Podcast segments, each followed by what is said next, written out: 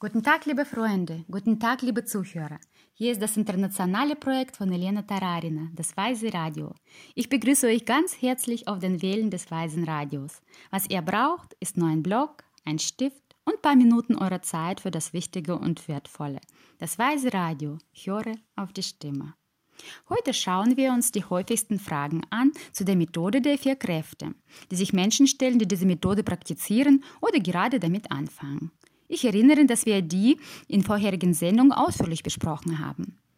Die häufigste Frage lautet, woher soll ich wissen, dass ich schlechte Samen habe? Einerseits ganz einfache Frage, andererseits hat sie einen tiefen Sinn. Und hier ist die Antwort. Wir sagen, dass es mehrere Momente gibt, in denen wir es wissen. Einer davon ist, wir wissen, dass wir was Negatives gemacht haben. In der Kindheit, Jugend, vor einem oder fünf Jahren. Wir erinnern uns daran. Das sagt uns, dass diese Samen wachsen und das Ergebnis kommen wird. Aber wir können uns nicht erinnern, was wir genau gemacht haben.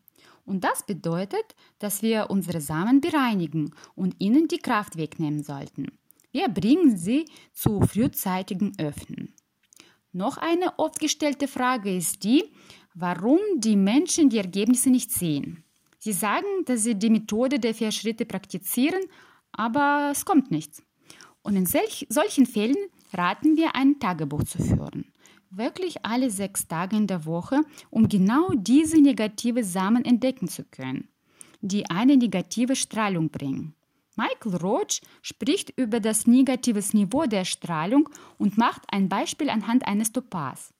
In einer Abteilung der Firma Andy International, wo man Diamanten hergestellt hat, äh, wurden auch andere Edelsteine bearbeitet, solche wie Smaragde, Rubine und auch Topaze.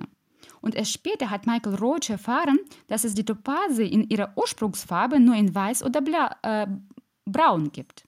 Und nur die starke Strahlungsbelastung werden sie blau. Sonst sind die weiß oder braun. Und als die Physiker dies rausgekriegt haben, wurden seitdem die Topasen bestrahlt, damit sie blau werden.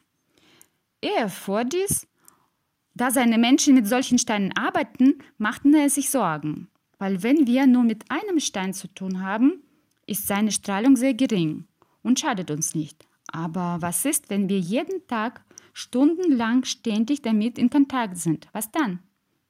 Diese Strahlungen häufen sich und dann schaden sie unserer Gesundheit. Und so ist es mit negativen Samen, auch mit ganz winzigen von ihnen.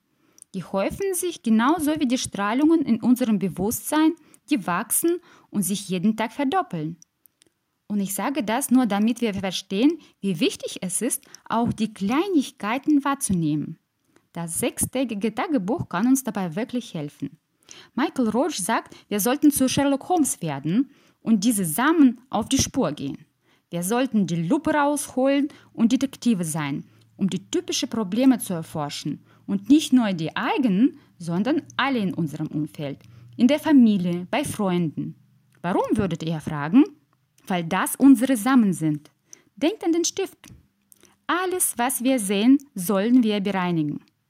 Und das ist ein sehr wichtiger Moment, um unsere Praktik zu verbessern. Und so kommen wir weiter.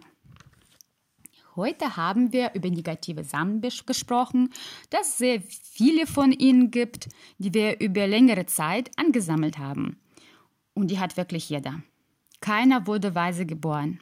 Es ist wichtig, das sechstagige Tagebuch zu führen. Es hilft uns, wie die Lupe unsere Gedanken, Gefühle, Wörter und Taten genau zu inspizieren, damit wir diese bereinigen können und dadurch den neu gewonnenen Platz irgendwann mit Glück und Zufriedenheit füllen können. Freunde, es kann manchmal sein, dass ihr denkt, dass wir im Weisen Radio oft über dasselbe reden.